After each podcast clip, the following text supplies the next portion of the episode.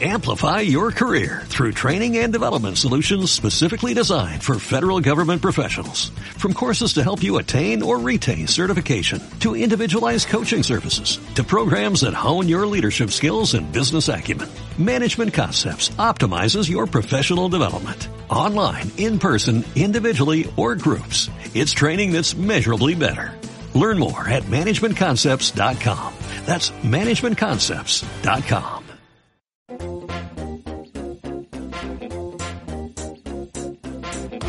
Esto es Visión Global con Gema González.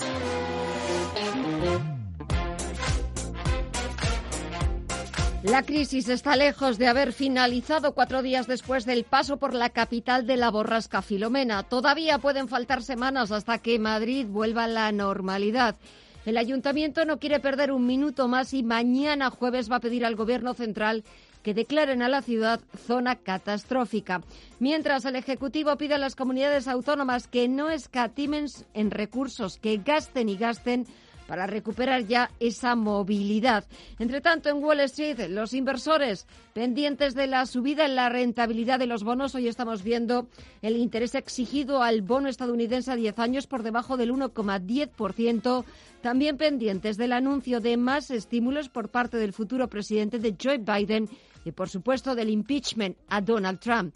Lo que estamos viendo al otro lado del Atlántico son suaves subidas en el caso del Dow Jones Industriales, un 0,10% arriba en los 31.100 puntos. El SP500 repunta un 0,39% a los 3.816 puntos y subidas algo más abultadas las que se está anotando el Nasdaq 100 rozando los 13.000 puntos, está sumando un 0,76%. Y en cuanto a valores, tenemos que hablar de Intel, está sumando un 7,78% después de destituir a Botswan como consejero delegado y en su lugar nombrar a Pat Gelsinger, el consejero delegado de DM World. En cuanto a datos, también hemos conocido en Estados Unidos el IPC de diciembre repunta un 0,4% para cerrar 2020 en el 1,4% en línea con lo esperado. Y echamos también un vistazo al resto de bolsas latinoamericanas. Vamos a ver cómo están a media sesión. Alma Navarro, muy buenas noches. Buenas noches. Predominio de los números rojos en las principales bolsas de América Latina. Liderando las caídas, el Bovespa de Brasil pierde un punto y medio y marca 122.060 puntos. En el caso del IPC mexicano, las caídas son de medio punto porcentual, 45.723 puntos en tiempo real. Para el Merval argentino, caídas similares del 0,46 y 50.963 puntos. Y se salva de la quema ahora mismo el IPSA de Santiago de Chile está en positivo, gana un 1,3% y marca 4.600 58 puntos. Echamos un vistazo al mercado de divisas donde el euro se aleja de los 1,22 dólares y la libra en los 1,36 dólares. En los mercados de materias primas estamos viendo al barril de referencia en Europa, al tipo Brene, como cotiza en los 56 dólares y el West Texas, el de referencia en Estados Unidos, está bajando un 0,47% hasta los 52,96 dólares. Nos falta por conocer el precio del oro, de la onza de oro que está cotizando con subidas de medio punto porcentual hasta los 1.853 dólares y también el comportamiento alma de las principales criptomonedas. Subidas importantes en las principales criptomonedas del 4%. En el caso de, del Bitcoin se cambia ahora mismo a 36.172 euros. Por su parte, el Ethereum sube un 2,3%, 1.109 dólares.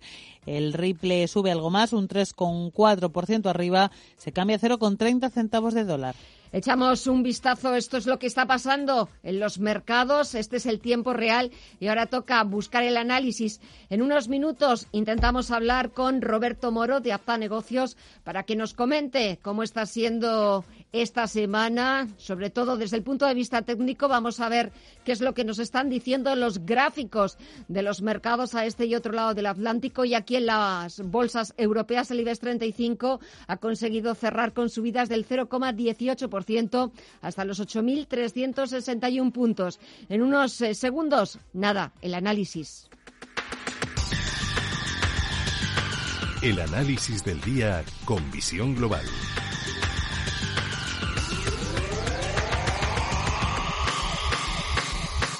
Roberto Moro de Acta Negocios, muy buenas noches y feliz año. Hola, buenas noches, feliz año para todos. Bueno, ¿cómo ha comenzado este 2021? Teníamos muchas ganas de despedir 2020, pero hemos comenzado de una forma que para los poquitos días que llevamos de este mes de enero, demasiadas sorpresas, demasiados acontecimientos. Sí, sí, demasiados memes circulan ya al respecto, ¿no? Con respecto, vamos, eh, a ver qué, sí, efectivamente, a ver qué nos depara, pero desde luego no ha A ver, podemos decir eh, como poco que ha empezado raro. Eh, pero no, pero no así en las bolsas, ¿no? desde que desde que ha empezado el año están muy tranquilas, consolidando los niveles en los que se había cerrado el año anterior. Eh, con ligeras subidas o con ligeras bajadas, pero ya digo, eh, sin, sin sobresaltos, excepto en determinados subyacentes, pues como puede ser eh, la reciente caída del oro, la continuación de las subidas del crudo y sobre todo, pues el Bitcoin. Por lo demás, en, los índices internacionales todo estaba más o menos como estaba, con un escenario alcista y que incluso cuando hay alguna corrección, de momento no hay motivos para para pensar que vaya a ser una corrección copiosa ni nada semejante. El IBS 35, hemos visto cómo hoy, sobre todo, ha conseguido despedir la sesión en verde, sobre todo gracias al, tirón de, Telefónica. Para comenzar este año, para comenzar 2021, si echamos un vistazo a sectores, valores, ¿cuáles están en tu radar? Bueno, a ver, en, el corto plazo parece que están funcionando relativamente bien las eléctricas, eh, quizá ya no solamente como consecuencia de, eh, de que se conviertan en activos refugio, de que en ocasiones así ha sido, sino también eh, probablemente pues porque los rigores del invierno que se están empezando a notar y de qué manera pues hacen que, que, sí, que sean eh, activos preferidos para, para el mercado. En cuanto a lo que son eh, sectores, eh, aquellos que venían funcionando muy bien, sobre todo en los mercados americanos, de momento no está no están teniendo esa continuidad, ¿no? Extraña un poco que tanto el Nasdaq 100 como el Composite, como sobre todo el de semiconductores de Filadelfia, estén prácticamente en sus máximos históricos y, sin embargo, eh, los grandes, las FANG, eh, Apple, Microsoft, eh, Alphabet, Amazon, eh, estén alejados de esos máximos históricos sin perder soportes de medio plazo, mm, es decir, que el escenario no parece en absoluto peligroso, pero todos estos avances últimos se están consiguiendo sin el apoyo de, de, ellos, ¿no? Entonces, en cuanto a lo que son sectores determinados, yo no destacaría ninguno en particular. Es un buen tono generalizado el que existe en el conjunto del, del mercado y que para el contexto europeo, desde luego, mejorará bastante cuando el índice sectorial bancario europeo sea capaz de situarse por encima de, de 80, ¿no? Eh, la situación, desde luego, no es la misma en Estados Unidos, en la que los dos componentes importantes, o los dos integrantes importantes del sector bancario en el Dow Jones, eh, JP Morgan y Goldman Sachs, tienen una situación simplemente envidiable. ¿no? Eh, prácticamente estamos hablando de casi cada día un nuevo máximo histórico, así que la situación desde luego no es la misma. No, no, no es la misma. Y ya que estabas hablando del índice sectorial bancario europeo y estabas hablando ahora de los dos bancos en Estados Unidos, te iba a preguntar por los bancos aquí en España, si hay alguno que te guste. O de momento seguimos sin tocarlos. No, a ver, Bankinter ya tiene buena pinta.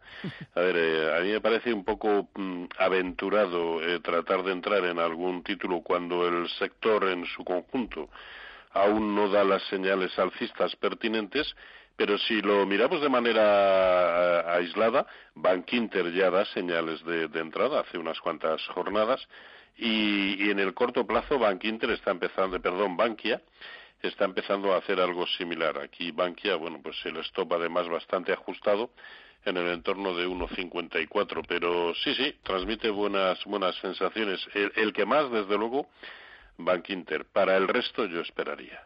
Y en la relación, en el mercado de divisas, la relación euro-dólar, ¿qué podemos esperar para este 2021? Pues ahí sí que me pilla, ¿no? es, que, es que no sé muy bien. Eh, si va a continuar eh, la apreciación del, del, euro. A ver, en el, en el corto plazo eh, todo debiera, eh, debiera abundar en un escenario por el cual eh, y como poco viéramos los máximos de 2018 en la zona de 1,25-50, ¿no? Eh, son demasiados niveles importantes eh, los que se han traspasado al alza como para pensar que ese es su, su, su objetivo eh, en el corto o medio plazo en el largo, pues no lo sé. La verdad es que a mí me ha descolocado mucho eh, el hecho de que la directriz bajista que viene eh, marcando la caída del euro dólar desde 2018, de, perdón, 2008, pues ha sido rota y con una con una eh, potencia increíble, rota al alza, ¿no? Y eso la verdad es que a mí me, descoloca, por, digo, por eso digo que su siguiente objetivo debiera ser la zona de 1.2550 y solamente con precios por debajo de 1.20 empezaría de 1.20 empezaríamos 1.18 sí 1.18 empezaríamos a pensar que a lo mejor esto ha sido pues una ruptura de medio o largo plazo en falso. Por eso digo que no se me tiene un poco despistado el euro dólar la verdad pues no quiero descolocarte más ni despistarte, pero venga, una recomendación. A ver, ¿qué dicen los gráficos de los próximos días? ¿A qué vamos a tener que estar pendientes? Bueno, a, ver, eh, ahí eh, a mí me gusta mucho el Nikkei y el Hansen. eh, eh, al final tenemos que estar donde hay tendencia, ¿no? Y me parece bastante evidente en ambos, más acusada sobre todo por el potencial que tiene probablemente en el Nikkei. Eh, mm, en, en, el Russell 2000 también creo que hay que estar. Eh, y, y, preferiblemente, bueno, pues sí, en estos, más en, más en índices que en acciones, ¿no?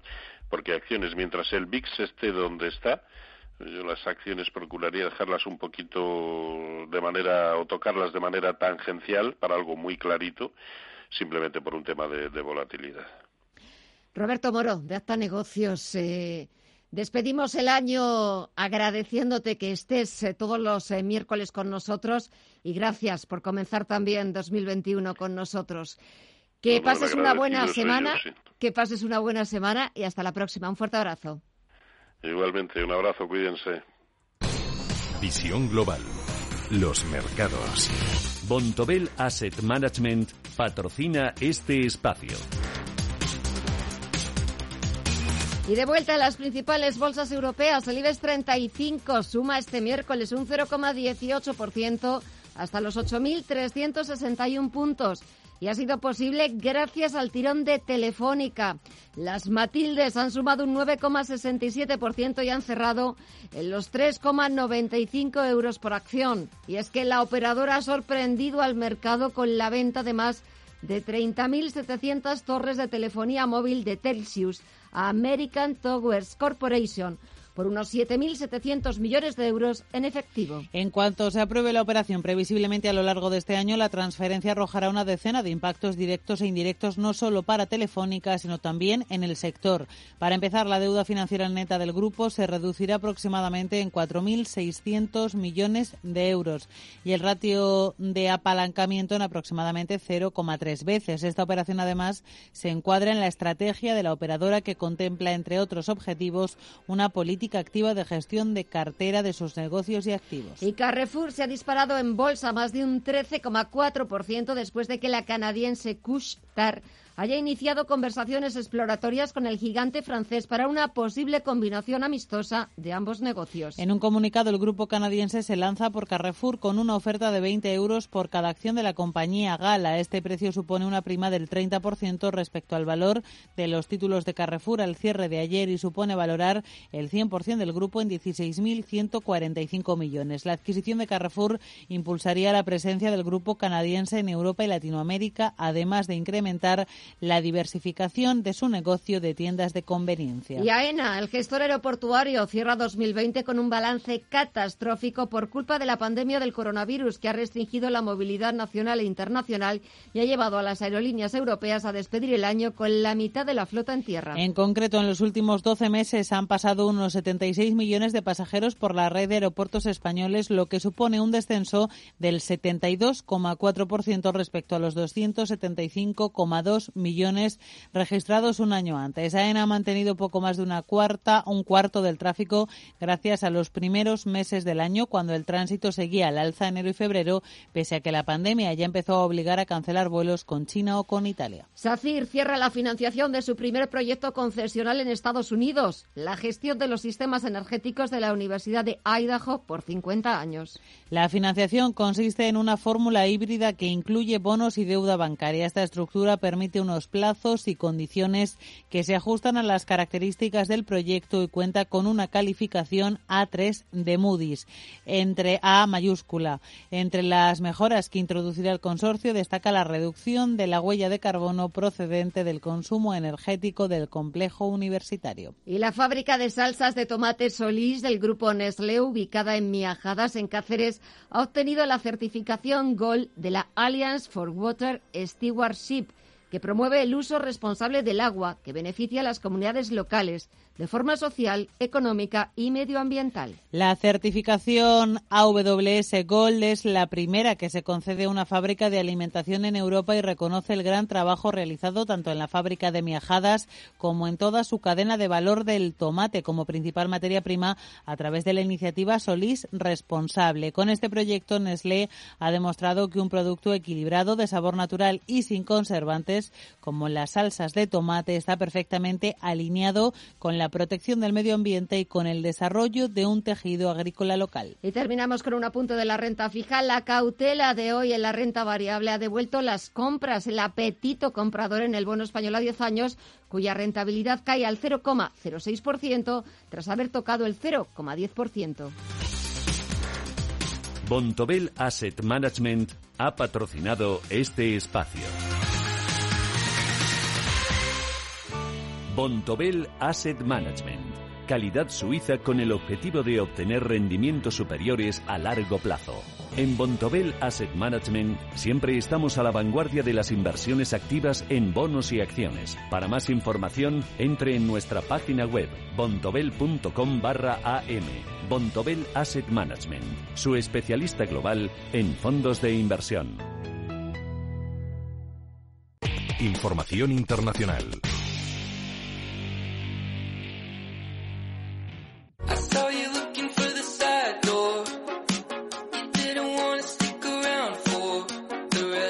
Cámara de Representantes de Estados Unidos vota ahora mismo si seguir adelante con el impeachment, el segundo contra Donald Trump, cuando quedan siete días para la llegada a la Casa Blanca del presidente electo, el demócrata Joe Biden. La presidenta del Congreso de los Estados Unidos, la demócrata Nancy Pelosi, ha dicho que es urgente que Trump abandone ya el cargo porque es un claro y presente peligro. El proceso iniciado hoy en la Cámara Baja tras el asalto al Capitolio el día 6 de enero y que está previsto que salga adelante gracias a la mayoría demócrata obliga al Senado de mayoría republicana a someter a Trump a un juicio político que se desarrollará, eso sí, cuando el presidente electo Biden ya esté en el poder y que por tanto no tendrá como principal objetivo la destitución del mandatario, sino su posible inhabilitación para ejercer futuros cargos políticos. El líder republicano del Senado de Estados Unidos, Mitch McConnell, quien ha subrayado lo que decimos, que el impeachment no se va a poder votar antes del día 20, estaría, según medios estadounidenses, a favor de este juicio político impulsado por los demócratas. Y no es el único en la bancada republicana que se estaría planteando apoyar esta medida contra Trump, aunque se necesitan dos tercios del Senado y, según lo previsto, el impeachment no saldrá adelante. Por su parte, Donald Trump ha roto su silencio tras el asalto al Capitolio. Calificaba ayer el nuevo juicio político como algo absolutamente ridículo y una continuación de la mayor caza de brujas de la historia del país. También pedía ayer y lo ha vuelto a hacer hoy a sus simpatizantes que no haya más violencia y ha apelado a través de un comunicado a todos los estadounidenses a que rebajen la tensión en el país.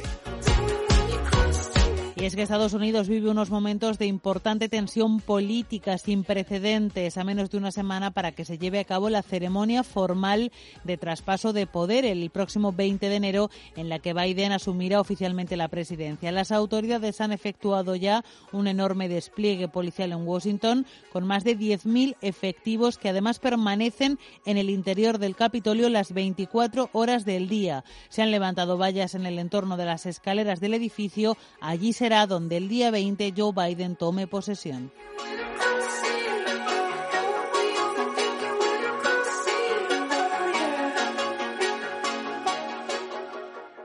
Vuelve el tiempo de descubrir, de disfrutar, de perderse. Hasta el 17 de enero vuelve Time to Fly de Air Europa. Alas para volver a volar. Viaja a Península y Baleares desde 19 euros o Caribe, Centro y Sudamérica desde 219 euros. Consulta más destinos en ereuropa.com. Air Europa. Tú decides. Levántate. Es tiempo de alzar el vuelo.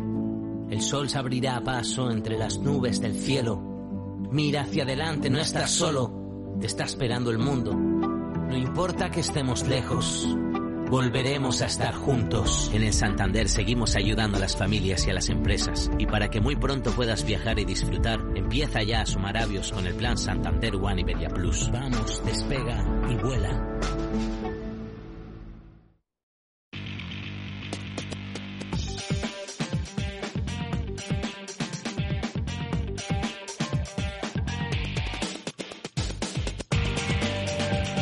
Echamos un vistazo cuando pasan 25 minutos de las 9 de la noche, una hora menos en la comunidad canaria, las principales portadas de la prensa internacional.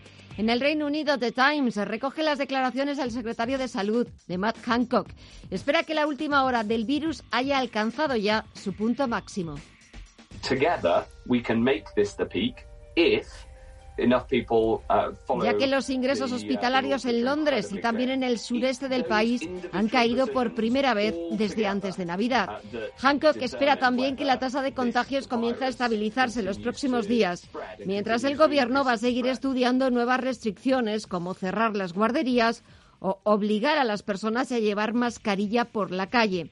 Pues las cifras no le acompañan porque las últimas 24 horas en el Reino Unido se han registrado 47.425 nuevos contagios, unos 2.000 más que el martes, y es el peor dato desde que empezó la pandemia. The Guardian titula Las muertes por coronavirus en el Reino Unido superan las 100.000, mientras el primer ministro Boris Johnson dice estar preocupado por la variante brasileña del virus. We are concerned about the new uh, Brazilian variant and that's why we've already Sobre la campaña de vacunación, Johnson ha dicho que a finales de esta semana el gobierno comenzará a publicar cifras de personas vacunadas por regiones. En el noroeste y en Yorkshire, por ejemplo, más del 50% de los mayores de 80 años ya han sido vacunados. Financial Times, por su parte, pendiente del impeachment, el segundo contra el presidente de Estados Unidos, Donald Trump. En la prensa francesa, Le Monde también lleva en portada noticias de Estados Unidos, pero relacionadas con el futuro presidente Joe Biden, que ha formado un equipo a su imagen experimentado y moderado con el que quiere, dice Le Monde, pasar página a la gestión de Trump. Muchos de los que le rodean han trabajado con él durante décadas. Le Figaro cuenta que el gobierno hace balance de su estrategia para combatir la pandemia, que el primer ministro Jean Castex podría decidir nuevas medidas que anunciarían mañana jueves y Le Seco, por su parte, lleva también al primer ministro y lo que les ha dicho a los senadores este miércoles. Je demande simplement que no nous autoflagelions pas. Les ha llamado a no autoflagelarse y a estar orgullosos de la estrategia francesa para luchar contra la pandemia ante las críticas de la oposición por falta de anticipación de la campaña de vacunación. Y en Alemania, el Frankfurter Allgemeine titula El euro digital será una realidad en cinco años, según la vicepresidenta del Banco Central Europeo, Christine Lagarde. Y el Handelsblatt intenta responder a las dudas de muchas empresas que solicitan ayudas económicas por la pandemia tras el caos que se ha generado a la hora de solicitar estas ayudas. Al otro lado del Atlántico, los principales diarios estadounidenses siguen al minuto el segundo proceso de impeachment contra el presidente Donald Trump. The New York Times cuenta que hasta el momento cinco congresistas republicanos ya han anunciado que votarán a favor del impeachment porque nunca se había producido una traición como la del pasado miércoles con el asalto al Capitolio. The Washington Post analiza el significado de los movimientos de Liz Cheney, eh, número 3 de la Cámara de Representantes, y Mitch McConnell, que van a votar a favor. Y The Wall Street Journal también lleva entre sus noticias principales la destitución del director ejecutivo de Intel, Bob Swan. Y empezamos la prensa latinoamericana en Argentina. Allí el diario El Clarín nos cuenta y su primer titular es el primer paso hacia la vacuna argentina. Un prototipo de los 85 que se están probando en todo el mundo se está desarrollando ya en el país con pruebas en animales. En el Mercurio de Chile se hacen eco de lo fuerte que está golpeando la pandemia, sobre todo en la capital y su área metropolitana de Santiago de Chile, con varias comunas que presentan una tasa de incidencia por encima de 400 y más de 1.000 casos activos.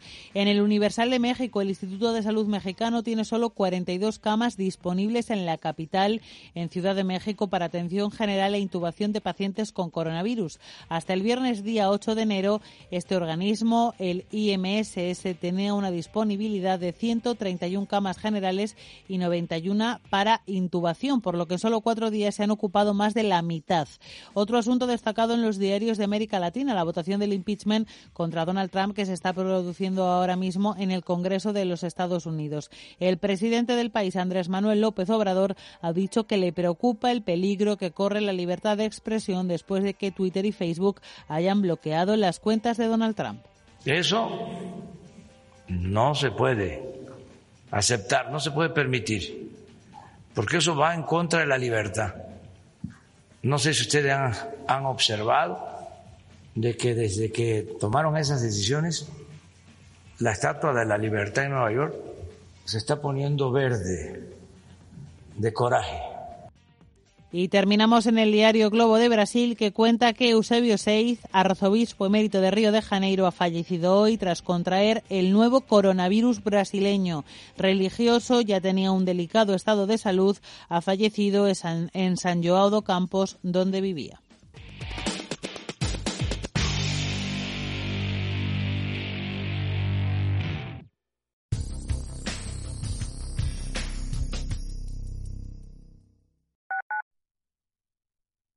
Quiero alquilar mi casa, pero ¿y si los inquilinos no me pagan o no cuidan el piso o tengo quejas? Deja de preocuparte, porque en Renta Garantizada te protegen de todo. Cobrarás tu alquiler todos los meses aunque no pague el inquilino y se ocupan de la gestión del día a día. Y tú tranquilo. Infórmate en el 910 1095 o en rentagarantizada.es. Alquiler garantizado.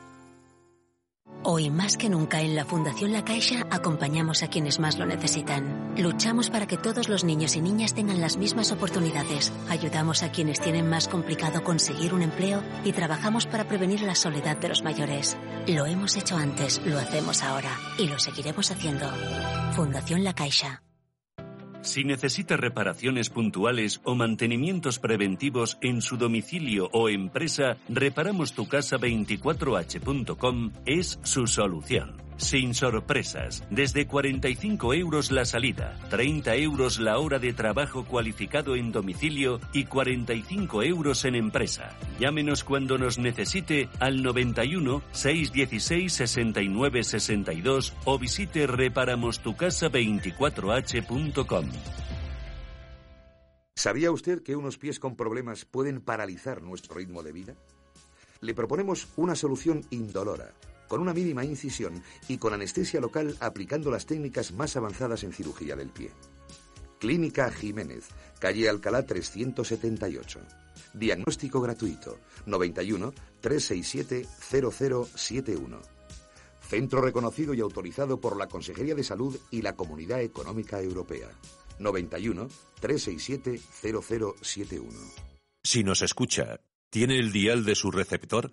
En una de las emisoras de Radio Intereconomía.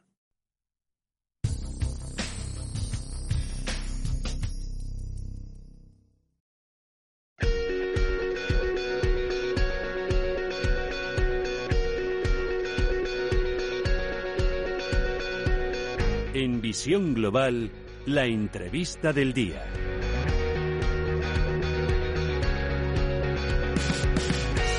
Enero no solo ha traído el temporal de nieve y frío Filomena, sino que también ha traído un importante aumento del precio de la luz. Que registró su segundo nivel más alto de la historia el pasado viernes con 95 euros por megavatio hora.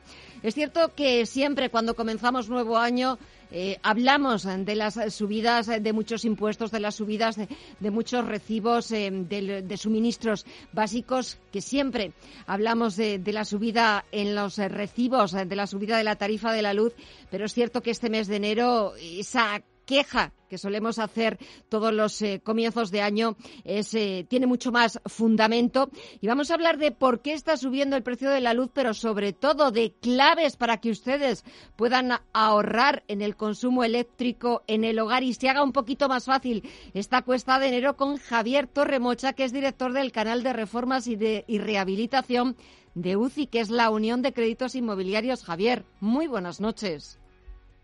Buenas noches. Es cierto que siempre solemos quejarnos de que sube el recibo de la luz, pero este mes de enero, más que una queja, es una realidad. ¿Por qué está subiendo tanto? Bueno, es verdad que, ha subido, es un 27% más el precio de tarifa indexada o tarifa regulada.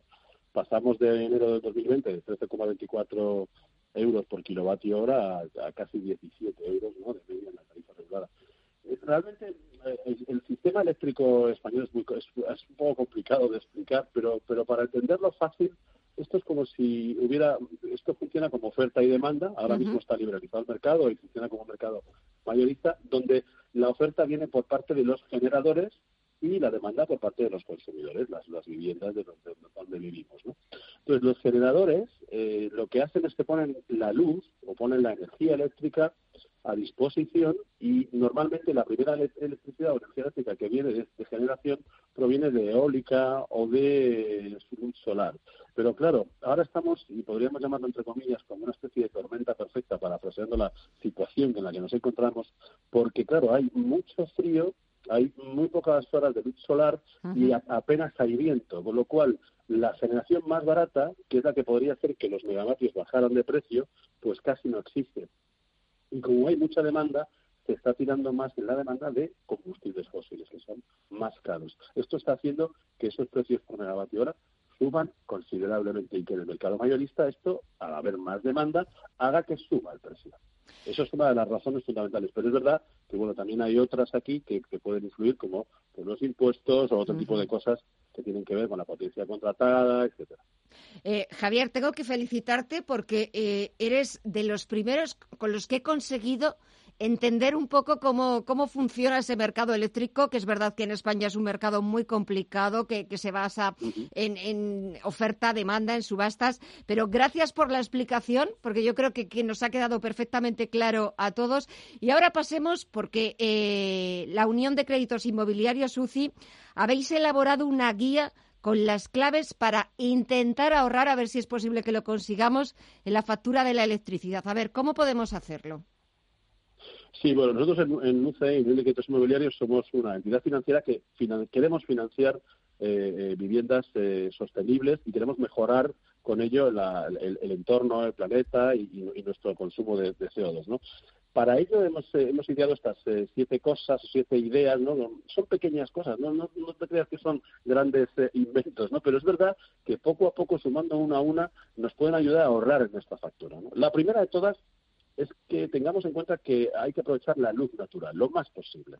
Entonces tenemos que abrir las cortinas, eh, eh, subir las persianas y no digo abrir las ventanas que hace mucho frío, eso sí, pero eh, aprovechar esta luz para que caldee nuestras viviendas y no consumamos luz eh, eh, eléctrica cuando estamos en el, en el día, a ser posible, ¿vale? Iluminar con luz natural lo más posible que podemos ahorrar bastante con eso, ¿no? Eh, luego, por ejemplo, hay una cosa muy importante que, tenemos, que podemos hacer que nos puede hacer ahorrar mucho también y es cambiar las lámparas incandescentes, las bombillas incandescentes por bombillas de luces LED.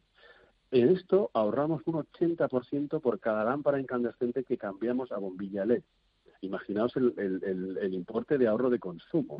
Pero es que además las bombillas LED duran nueve años por dos años aproximadamente de duración de una bombilla incandescente. Es decir, no solo ahorramos en el, en el, ahorro de consumo directo que tenemos en nuestra factura mensual, sino que además ahorramos porque nos duran mucho más y no tenemos que, que comprar nuevas.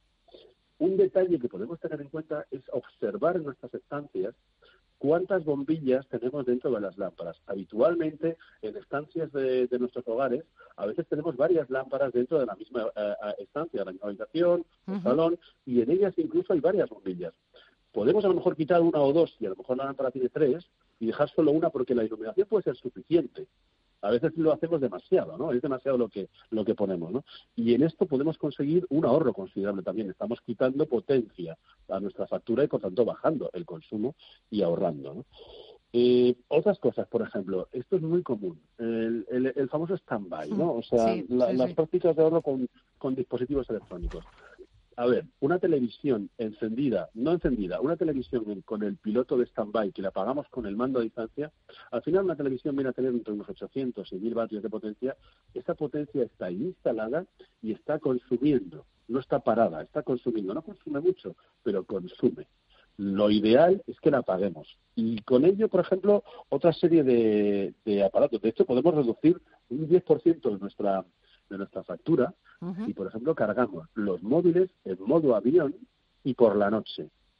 Si cargamos los, los portátiles con los que trabajamos en casa, que tienen batería, los cargamos durante la noche y aprovechamos la batería durante el día. Además de que estos aparatos durarán más, porque podremos aprovechar su batería y no se estropearán como una costumbre que a veces yo también he tenido, que es dejarlos enchufados mucho tiempo, ¿no? No hagamos eso, no los dejemos enchufados, enchufémoslos por la noche, carguémoslo y luego utilicémoslos durante el día. Luego otra cosa que también puede ser un consejo eh, para, para la gente es que eh, comparemos bien la potencia que tenemos contratada con la potencia real que de verdad usamos en nuestra casa. Nosotros tenemos en nuestra factura una cosa que se llama la potencia contratada. Normalmente para una vivienda anda en torno a los 5.300 vatios más o menos. ¿no? Eh, una vivienda con 5.300 vatios Ah, esa es una potencia que está eh, instalada en contrato, pero realmente no es la potencia que tenemos en uso todo el rato con nuestros aparatos. ¿no?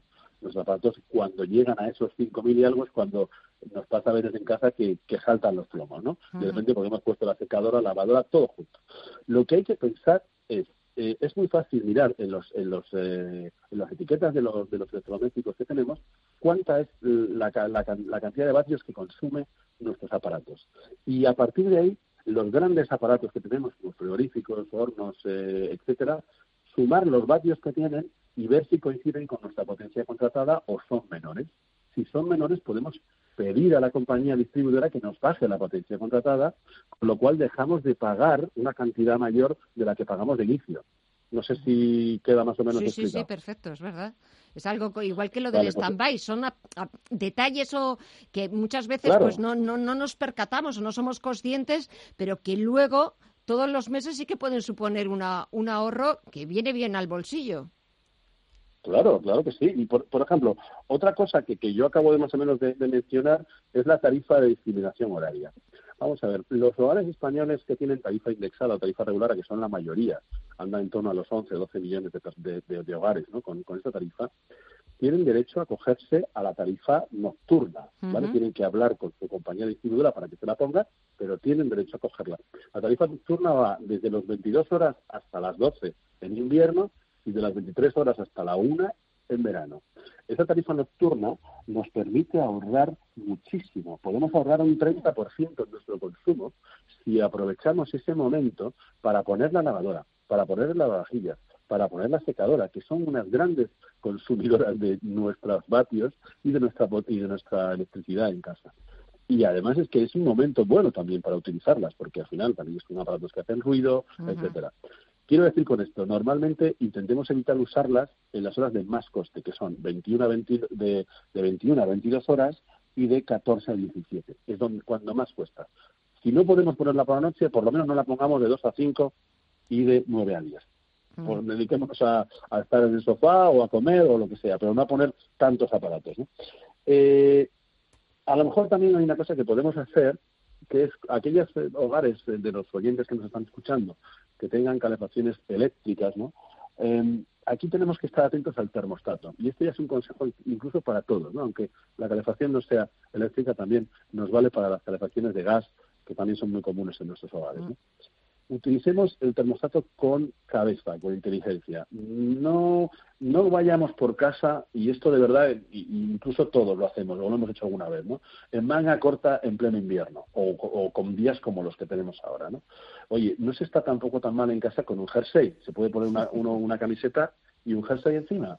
Ya está. Yo tengo una, una, una colaboradora, compañera mía, que, que, va siempre con un cuello alto en casa, ¿no? Bueno, el cuello alto te protege, estás más cómodo, ¿no? Y, y tienes el termostato de tu casa a 19, 20 grados, no más de 21. Y no esos 23 o 24 que nos gusta tener. Todos hemos ido a esas casas a veces que dicen, pero se que hace mucho calor, ¿no? no es tan necesario, ¿no? No es tan necesario. Podemos estar entre los 19 y los 21 y ya vamos a ahorrar mucho nuestra factura. Podemos bajar por cada grado un 11%. Claro, sobre todo lo importante, claro, es estar cómodo en casa, no es, no es, necesario estar de tirantes o estar de manga corta y al mismo tiempo, sobre todo, mm, lo que eso significa, el ahorro que puede suponernos cuando, cuando nos llegue la factura. No olvidemos, un 11% por cada grado que bajamos en calefacciones eléctricas. ¿Vale? Y podemos incluso poner la calefacción a 16 grados por la noche, cuando estamos en casa durmiendo. no utilizamos nada de la vivienda y podemos perfectamente estar en un entorno razonable. Pero bueno, ahí ya cada uno que consuma como, como considere. Pero es verdad que no olvidemos eso es, que no olvidemos los 11%. Los 11% Javier, que me, quedo... me quedan un par de Venga, rápidamente porque me quedo sin tiempo. Bueno, uno, uno, uno o dos muy rápidos. El calor residual de la vitro. Cuando cocinamos en, en, nuestras cocinas, que son nuestros grandes consumidores de electricidad, cuando estamos haciendo un guiso o una, una cocción y una vitro, por ejemplo, apaguemos la vitro un poco antes de que acabe la cocción o de que consideremos que acaba y aprovechemos el calor residual de la vitro para que termine la cocción. Esa tontería, que parece una tontería, nos puede ahorrar también otro 5% de la factura del adulto, que todos los días cocinamos, todos los días hacemos la cena o la comida. Y lo mismo con el frigorífico con el horno. Cuando lo estemos usando, abrámoslo muy poco. Tenemos la costumbre de, a ver si está allá. Pues no, no lo abrimos. Lo abrimos cuando ha acabado. Y cuando queremos coger el frigorífico, vamos a coger algo y lo cerramos rápido, porque son menos 18 grados en un, en un congelador. Para conseguir que vuelva a la potencia es muy muy costoso. Claro, y eso significa, claro... Yo creo que son bastantes. No, no, son bastantes, pero son a veces también un poquito de sentido común y de, fijarnos en, las cosas, que simplemente, bueno, pues de, irnos fijando y sobre todo de intentar una mm, mejor eficiencia energética y sobre todo que luego no nos asustemos cuando llegue el recibo de la luz. Javier Torremocha, director del canal de reformas y rehabilitación de UCI, de la Unión de Créditos Inmobiliarios. De verdad que muchísimas gracias por todos los consejos, las claves, a ver si las ponemos eh, en marcha, que eso es lo, lo importante, y a ver si vemos esa pequeña rebaja en el recibo. Muchísimas gracias por todas las explicaciones y hasta otra próxima ocasión. Un saludo. Gracias a vosotros. Un placer.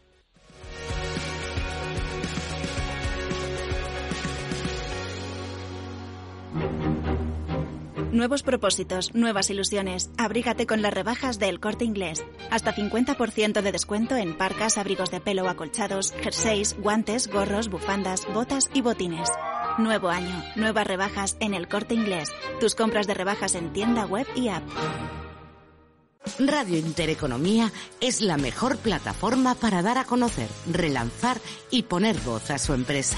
Nuestro equipo comercial le asesora para conseguir sus objetivos. Contacte con nosotros. Teléfono 91 999 2121 y en el mail comercial arroba intereconomía.com. Radio Intereconomía, la radio de las empresas. Si mantienes la cabeza en su sitio, cuando a tu alrededor todos la pierden, si crees en ti mismo cuando otros dudan, el mundo del trading es tuyo. Trading 24 horas, un sinfín de oportunidades. Cuando ves la oportunidad, IG. Todas las operaciones conllevan riesgo. 76% de las cuentas de inversores minoristas pierden dinero en la negociación de CFD con este proveedor. Debe considerar si comprende el funcionamiento de los CFD y si puede permitirse asumir un riesgo elevado de perder su dinero. No sé de dónde vamos a recortar más. ¿Sabes lo que es la eficiencia energética? NES te demuestra que sí puedes ahorrar más en energía. En NES son expertos en ahorro y auditorías energéticas. Trabajan con las mejores empresas y al mejor precio. Ellas les avalan. Infórmate en NES.es. Te realizamos un estudio de forma gratuita. Pregunta y contacta en info.nes.es. NES, conviértelo en tu partner energético. En Visión Global, la tertulia de los negocios. Pasan 48 minutos de las 9 de la noche, una hora menos en la comunidad canaria. Creo que hemos tomado nota de las claves de los consejos que nos han dado desde la Unión de Crédito Inmobiliario para intentar ahorrar en la factura de la luz. Vamos a ver si somos capaces de ponerlo en marcha, porque es cierto que la tarifa se está encareciendo a un ritmo vertiginoso. Jaime Gil Delgado, experto en banca internacional, muy buenas noches y feliz año.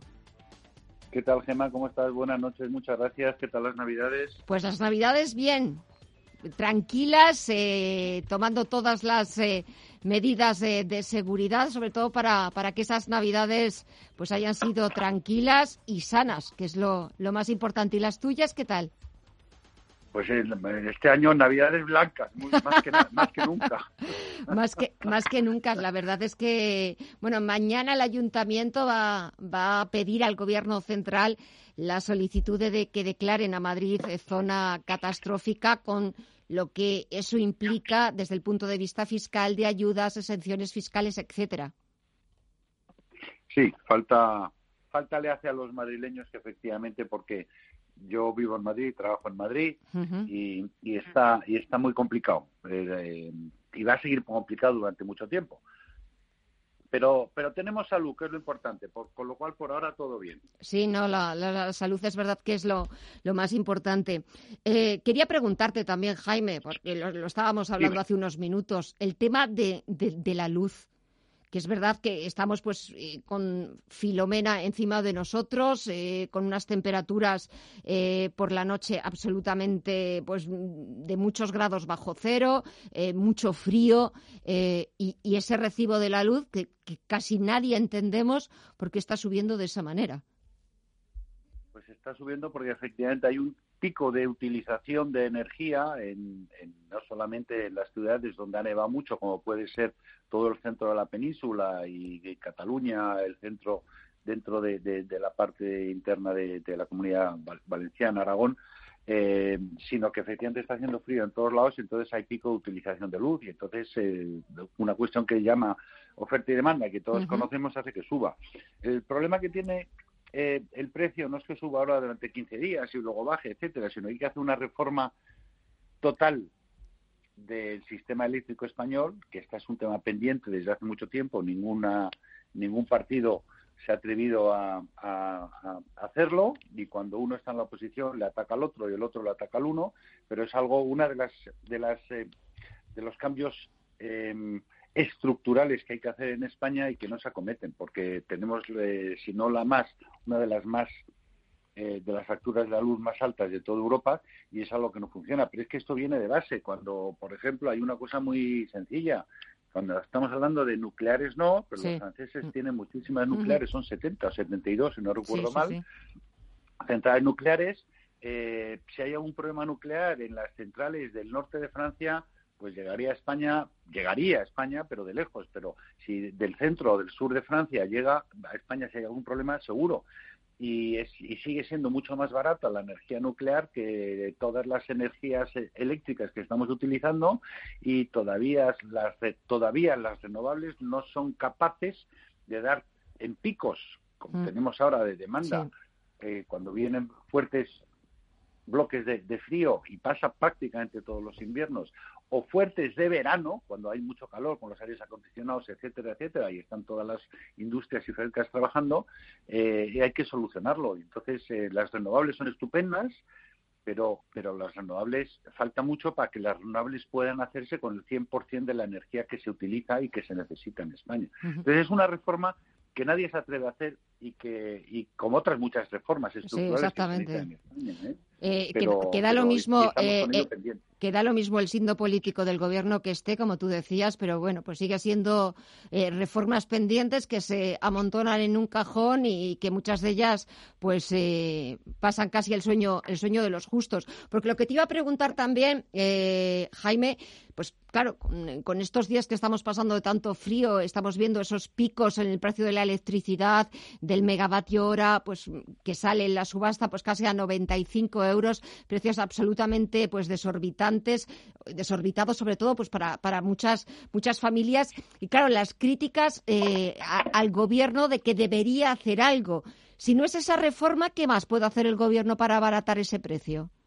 Se hablaba de bajar el IVA, pero Claro, eso, eso te iba a comentar. A corto plazo y muy rápido, lo único que se puede hacer ahora mismo muy rápido es eh, bajar el IVA. Y eso, eso es algo que puede ser prácticamente automático.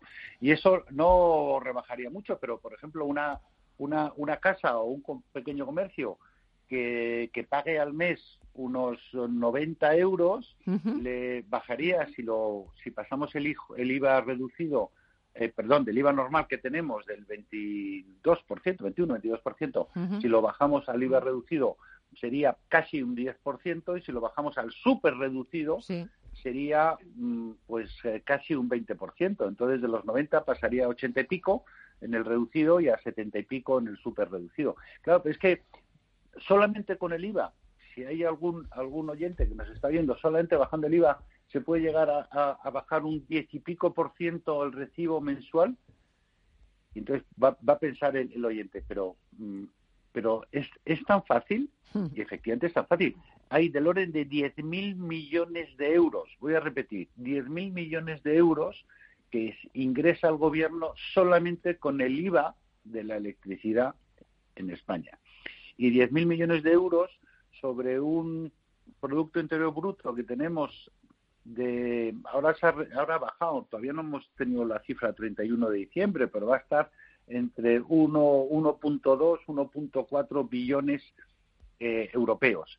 Eso significa que estamos hablando de un 0,8, un 0,9% del total del PIB europeo se paga a través del IVA de los impuestos que tiene la electricidad es que es brutal. ¿eh? Sí, sí, no es brutal. Pero me da la sensación. El número es brutal. Sí, no, no, pero me da la sensación, Jaime, de que es cierto que tú decías que esa rebaja podría ser automática y, pues, oye, un poquito se, se nota tacita, tacita, como decía que el anuncio se va notando sobre todo en el, en el bolsillo. Pero eh, es cierto que de momento me da la sensación de que el Gobierno y la ministra de Hacienda. Eh, no tienen encima de la mesa, no tienen planeado rebajas de impuestos y si tienen algo planeado es todo lo contrario, son subidas. Sí, no, ya, tenemos subidas desde el 1 de enero. Por eso. Hoy ya es día 13 y llevamos 13 días con subidas de impuestos por todos lados, efectivamente, ¿no? Pero es que la ministra de Hacienda, sin ninguno de mis respetos, nos ha vuelto a engañar. Nos engañó en octubre, noviembre con el tema del IVA de las mascarillas, que decía que Europa no podía. Sí, sí, y ahora con la eh, luz igual. se comprobó y efectivamente lo bajó y ha vuelto a mentir no ha dicho que no que no puede bajarlo, no, pero es que tal, que si entonces te voy a compensar el IVA reducido, súper reducido. Mm. Mentira, o sea, se puede bajar automáticamente, automáticamente, porque el artículo 102 de la Comunidad Europea te, le permite a todas y cada una de los, de los miembros de la Unión Europea bajar el IVA y poner el IVA que estimen conveniente para, para, para, para el gas, electricidad y ese tipo de suministros básicos. Por ejemplo, en Portugal lo tienen al 10% y nosotros tenemos al 21, 22. Mm, eh, ¿Qué pasa? ¿Qué está haciendo Portugal? Eh, ¿Está haciendo una cosa ilegal dentro de Europa? Entonces nos está volviendo a engañar la ministra y nos está volviendo a engañar el gobierno. Eh, quería, nada, me quedan dos, tres minutos, pero sí que quería, Jaime, hablar contigo de lo que está pasando en Estados Unidos. ¿Qué opinas? Uf, pues mira, yo ayer, ayer antes de ayer, bueno, esta semana, eh, hablé con, con, un amigo estadounidense que vive en España y, que es eh, republicano, eh, y entonces le da vergüenza lo que está pasando en Estados Unidos. Y mm, si nos da vergüenza a los demócratas, imagínate a un, a un estadounidense que, que, es, que, es, que, es, que es republicano. Eh, el problema que tiene el problema que tiene que tiene Trump yo creo y con todos mis respetos que es una especie de, de, niño mimado y, está utilizando a Estados Unidos como si fuera su propia casa su propia empresa. Eh, yo creo que tampoco creo que se deba como están haciendo hoy o mañana el impeachment segundo impeachment este famoso porque eso puede calentar todavía más los problemas con todos los radicales que hemos visto el día el día 6 de enero en, en, Estados Unidos, en, Washington, eh, este señor se tiene que ir, que lo inhabiliten para que no pueda volver a ser político y punto final. Pero es que eso mismo había que haberlo hecho también en España con el Congreso de los Diputados y con el Parlamento catalán, ¿eh? que no, Sí. no, nos, no, nos, no nos desviemos del tema. No, no nos desviamos, pero es cierto que, lo que está pasando en Estados Unidos, sobre todo, qué forma también de poner punto final Donald Trump a, a su gestión, por mucho que ahora, bueno, pues intente eh, justificar eh, pues eh, sus comentarios, eh, sus declaraciones, eh, que sigue insistiendo en no a la violencia, pero verdaderamente ha sido una forma de despedir su gestión bastante, bastante terrible, porque el espectáculo que vimos el miércoles pasado de ese asalto al Capitolio verdaderamente fue bochornoso. Sí, no es terrible y bochornoso, como tú has dicho. Entonces, si no hubiera pasado esto, hubiera pasado la historia Trump como, como, como a nivel económico lo ha hecho bien, sí. pero a nivel, a nivel eh, tensión ha creado una tensión en Estados Unidos y en todo el mundo muy importantes. Entonces, si no hubiera pasado lo de la semana pasada, el día, el miércoles 6, pues se hubiera quedado, se hubiera quedado en pura anécdota, pero ahora ya no se va a quedar en pura, No. en pura anécdota. ¿eh? No, será Ahora el ya, no, tiempo. ya, ya no se- ya- ya no tiene vuelta atrás. No, ya no tiene vuelta atrás. Jaime Gil Delgado, experto en banca internacional. Tampoco nosotros tenemos ya más vuelta atrás porque me quedo sin tiempo. De verdad, muchísimas Hemos hablado de gracias. todo menos de banca y de telefónica. Bueno, la próxima semana hablamos de banca y de telefónica, que tenemos todavía muchos días por delante. Gracias, cuídate mucho, un beso. Un abrazo, igualmente, gracias, chao.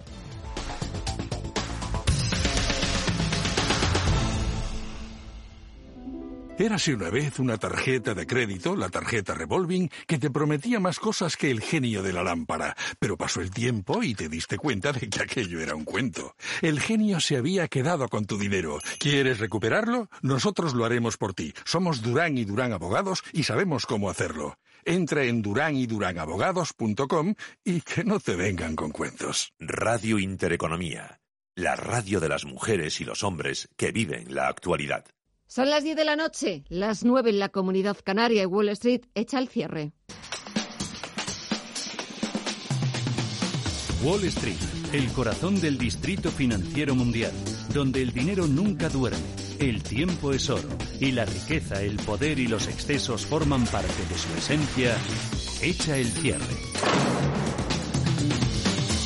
Y a falta de los últimos ajustes y sobre todo a falta de lo que decida la Cámara de Representantes estadounidenses en el impeachment, el segundo que sufre el presidente estadounidense Donald Trump, los inversores a la espera de ver qué es lo que sucede y se han decidido por las compras de forma muy moderada, de forma muy tímida. En el caso del Dow Jones está repitiendo niveles de apertura en los 31.069 puntos. El SP500 suma un 0,27%, 3.811 puntos, y el Nasdaq 100 está sumando un 0,6% en los 12.973 puntos. Pendientes también de lo que pasa en el mercado de deuda. Tenemos el Treasury, el bono estadounidense a 10 años, con una rentabilidad del 1,09%. Está bajando un 4% su rentabilidad, que era lo que estaba también asustando a muchos inversores. Eso en Estados Unidos. Echamos alma un vistazo al resto de bolsas latinoamericanas. Apenas cambios de cara al cierre de sesión en las principales bolsas de América Latina predominan los números rojos. Caídas del 1,5% en el caso del Bovespa de Brasil, 122.088 puntos, medio punto abajo para el Merval de Buenos Aires al cierre, 50.961 puntos y también números rojos para el IPC mexicano, pierde un 0,4 al finalizar la sesión y marca 45.754 puntos. Como hemos contado antes, la nota discordante es el IPSA chileno, acaba la sesión con ganancias del 1,3% en los 4.658 puntos. Y echamos un vistazo a las citas, las claves de la agenda de mañana jueves. Las tiene Paul Mielgo. En la agenda de mañana, jueves 14 de enero, segunda y última jornada del Spain Investors Day, en la que intervendrán la ministra de Economía Nadia Calviño y el gobernador del Banco de España Pablo Hernández de Cos, entre otros. El Ayuntamiento de Madrid eh, se espera que pida formalmente la declaración de zona catastrófica. En cuanto a datos, el Instituto Nacional de Estadística publica las cifras de transporte de viajeros de noviembre. En Alemania se conocerá el PIB del cuarto trimestre y en Estados Unidos el paro semanal. Además, BlackRock inaugura la temporada de resultados trimestrales junto a Delta Airlines.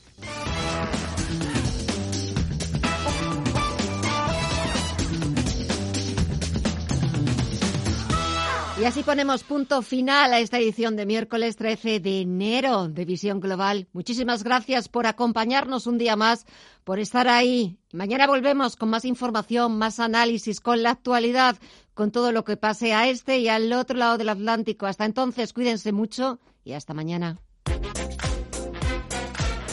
En Radio Intereconomía, Visión Global, con Gema González. Amplify your career through training and development solutions specifically designed for federal government professionals. From courses to help you attain or retain certification, to individualized coaching services, to programs that hone your leadership skills and business acumen, Management Concepts optimizes your professional development. Online, in person, individually, or groups. It's training that's measurably better. Learn more at managementconcepts.com. That's managementconcepts.com.